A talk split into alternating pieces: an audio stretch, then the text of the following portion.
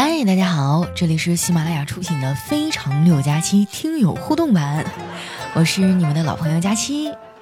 那从今天起啊，我们这档节目呢，正式分为纯享版和听友互动版。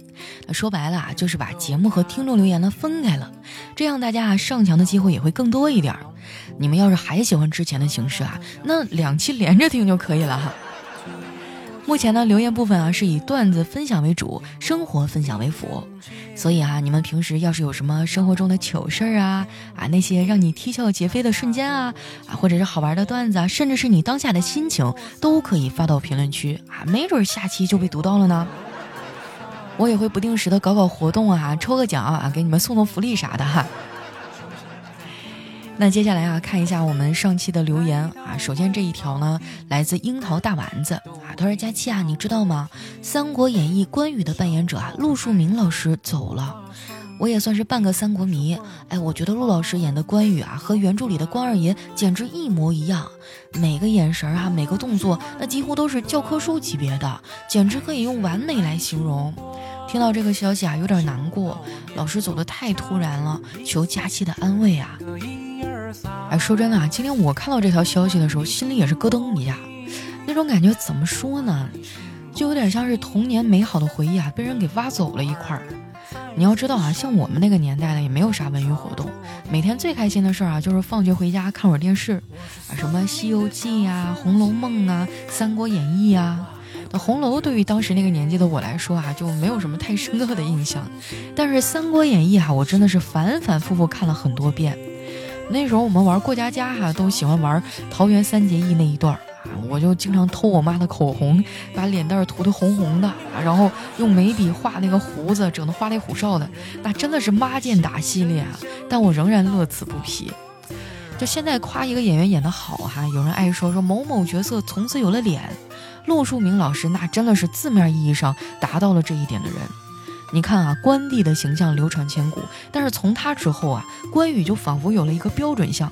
你看啊，各种的游戏啊、手办啊、影视作品啊，都在朝着他的这样一个形象塑造。但其实呢，除了关羽这个角色啊，陆老师还演了很多。比如说在九零年啊，他在张艺谋的那个《古今大战秦俑情》里啊，演的是千古一帝秦始皇。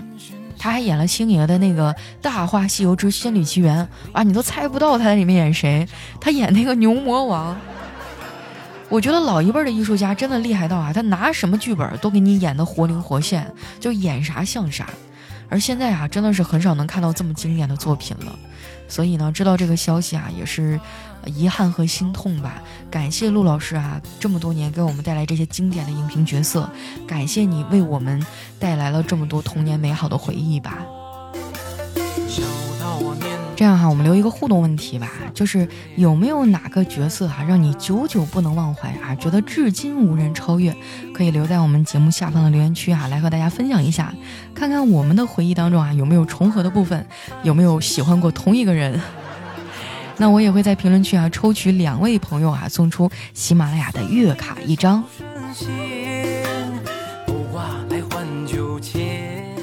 那接下来看一下我们其他朋友的留言啊，这一位呢叫峨眉小道士，他说邻居一个小孩啊，经常来我们家串门。今天下午来哈，我就问他，哎，你作业写好了没啊？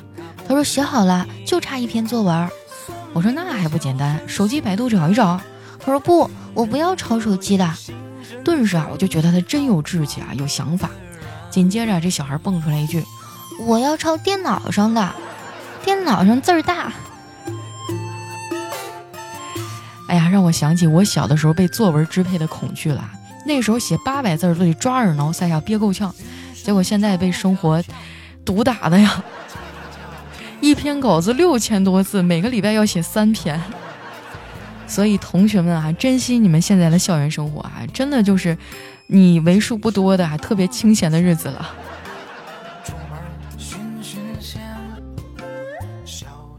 下面呢叫农夫啊，他说今天啊自己在餐厅吃饭，隔壁桌呢有一对情侣，这男的走过来啊，掏出来一包高级香烟，问我有火机吗？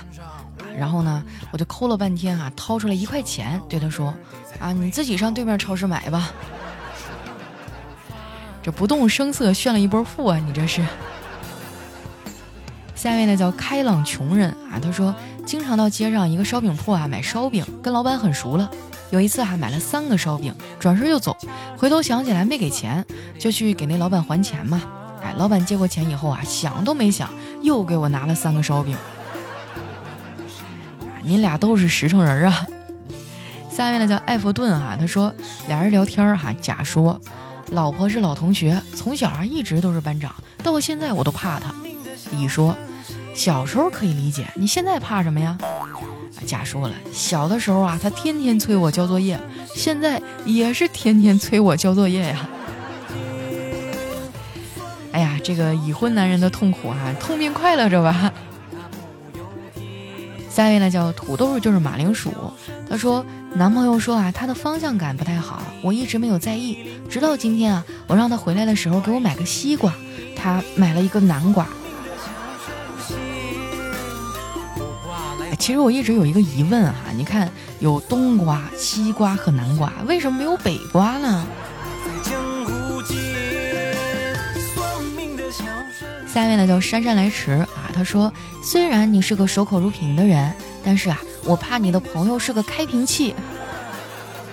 你这说的不就是我吗？就很多朋友都愿意跟我倾诉心事儿哈，我也不知道为什么，可能是因为我长得善良又敦厚吧。下一位呢叫佳期的陆墨啊，他说：“本来呢我的面相啊有点成熟，每次别人问我年龄啊，都是一脸怀疑，说我装嫩。后来再有人问啊，我就直接说我三十八了啊，孩子都俩了。然后呢，他们都变成了不可置信啊，说哇，你真的显年轻啊。”其实我觉得就不该去问别人的年龄哈，真的很冒昧，尤其是问女孩。你说人家要是年纪小吧，说了也就说了；这年纪大，像我这种，你问哈，我就会觉得很冒犯。我到底该不该告诉你呢？啊，还有人喜欢让别人猜自己的年纪哈。我一般遇到这种呢，我都会比他实际的年龄少猜五岁，一般都能把人哄得乐乐呵呵的哈。下一位呢叫佳期的雨熙，他说我最近压力大呀，情绪不太好，进入了低谷状态，经常失眠、焦虑不安，变得腼腆自闭。希望看到的朋友啊，可以请我出去吃吃饭呀，唱唱歌，看看电影，喝喝咖啡什么的，开导开导我。可以的话呢，送我点美元呐、金条啊、什么银锭啊、羊脂玉啥的，用爱与包容让我走出封闭的内心啊，让我这个病呢不治而愈，让我知道人间还有真情在。呵呸！你想得美。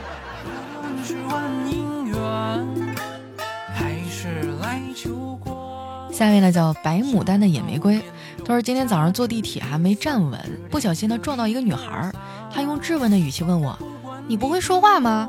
那眼神啊，好像就是要把我吃了。她盯着我，哈，我盯着她，随后呢，我点了点头。结果整个车厢的人都在看她。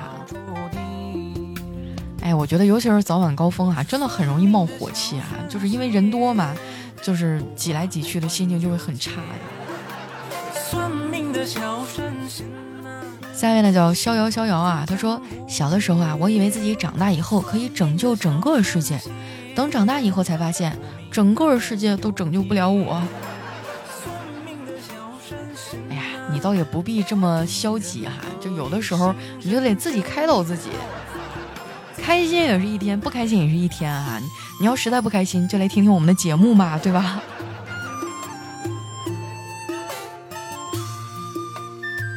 下一位呢叫偏偏橘子啊，他说去朋友家吃饭，他夫人啊说自己又胖了，朋友啊就一本正经啊，一脸严肃、义正言辞的说：“你那怎么能叫胖呢？你那只是变重了，胖是体积，重是质量，这完全是两码事啊！”虽然你重了啊，那也是密度增加，体积一直没有变。你说你这跟胖有啥关系啊？你说你搁这啰啰啰一大堆，不还是一个挨揍的命吗？你就直接一句话，没有啊，我没看出来你哪儿胖了，一点都不胖，肉头的手感多好呀。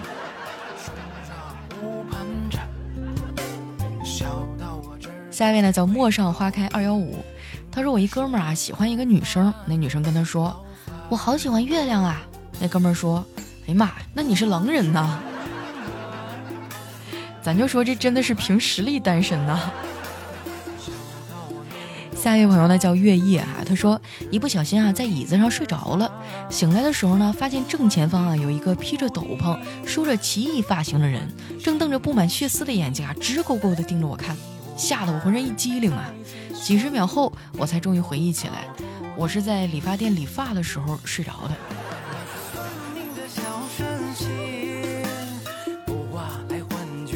下面呢叫佳期的抠脚大叔，他说老师说啊。校长，最近不少家长反映啊，孩子们的书包太重了。校长说：“是啊，孩子们每天背着这么重的书包，走那么远的路上学，这相当于每天进行两次的负重走啊，这运动量确实够大的。那怎么解决呢？呃，从下学期开始，把体育课给取消吧。啊，我真的会谢，我真的栓 Q 了。”下面呢叫 i i d n d x g q n 啊，又是一串不知道什么意思的字母哈。他说小红的妈妈对小红说：“你和小明跳绳的时候，腿不要抬得太高，不然小裤裤会被人看见了哟。”这小红点了点头。晚上回来啊，小红开心的对妈妈说：“妈妈，下午跳绳的时候，腿虽然抬得很高，但是小裤裤没有被小明看见。”妈妈很疑惑，问他为什么呀？小红开心地说：“因为我把小裤裤脱掉了呀！”哎呀妈，这傻孩子！哎呀，不过我小的时候也是啊，就没有什么性别概念。我爸说去接我放学的时候，在后面远远的就看着我，一路啊，看到花也要采一朵，看到草也要拔两根儿。走着走着啊，就热了，脱衣服，然后就光着膀子穿个小裤衩回家了。我现在想想，我都觉得不忍直视。我的天啊！不管怎么说，那时候也上小学了呀。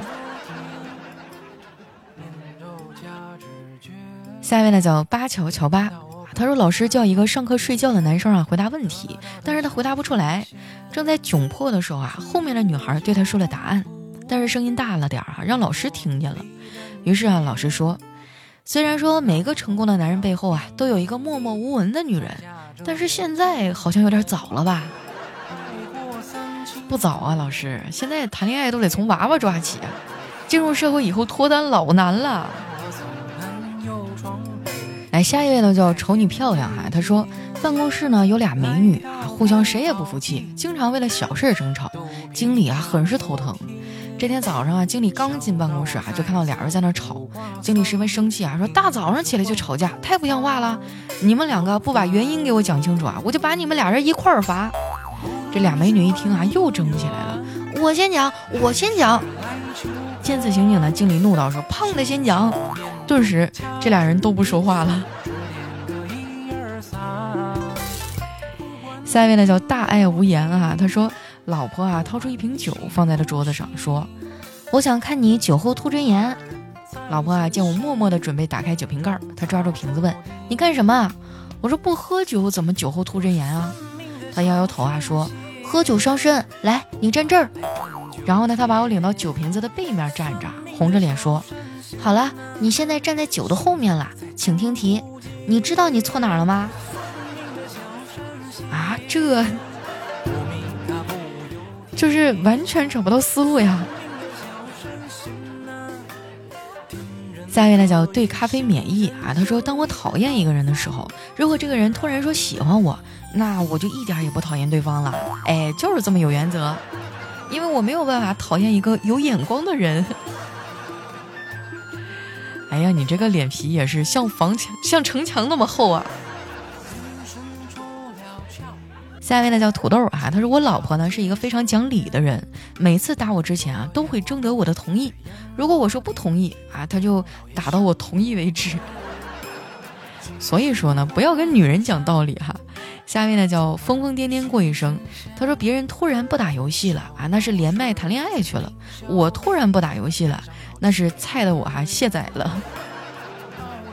啊，就经常会有人叫我去打游戏啊，但是我现在真的手机里除了消消乐啥也没有，因为我实在太菜了，扛不住骂呀。来看一下我们的最后一位啊，叫人生对冲。他说今天啊做数学卷子啊，我同桌在旁边说，哎。每次做题都得算得出答案，但是就是找不到这个选项。可不是嘛，我当年就是哈，一顿推理啊，一顿算，算了满满一页纸，回头一看，四个选项里就没有这个数啊，没有这个答案。好了，那时间关系啊，今天留言就先分享到这儿了。喜欢我的朋友呢，记得关注我的新浪微博和公众微信哈，搜索主播佳期。那不要忘了我们今天的互动问题哈，就是在你的印象中啊，有没有哪个经典的荧屏角色啊，让你觉得久久无法忘怀哈，至今无人超越？可以留在我们节目下方的留言区啊，大家一起来讨论一下。那今天我们的节目就先到这儿啦，我是佳期，我们下期节目再见。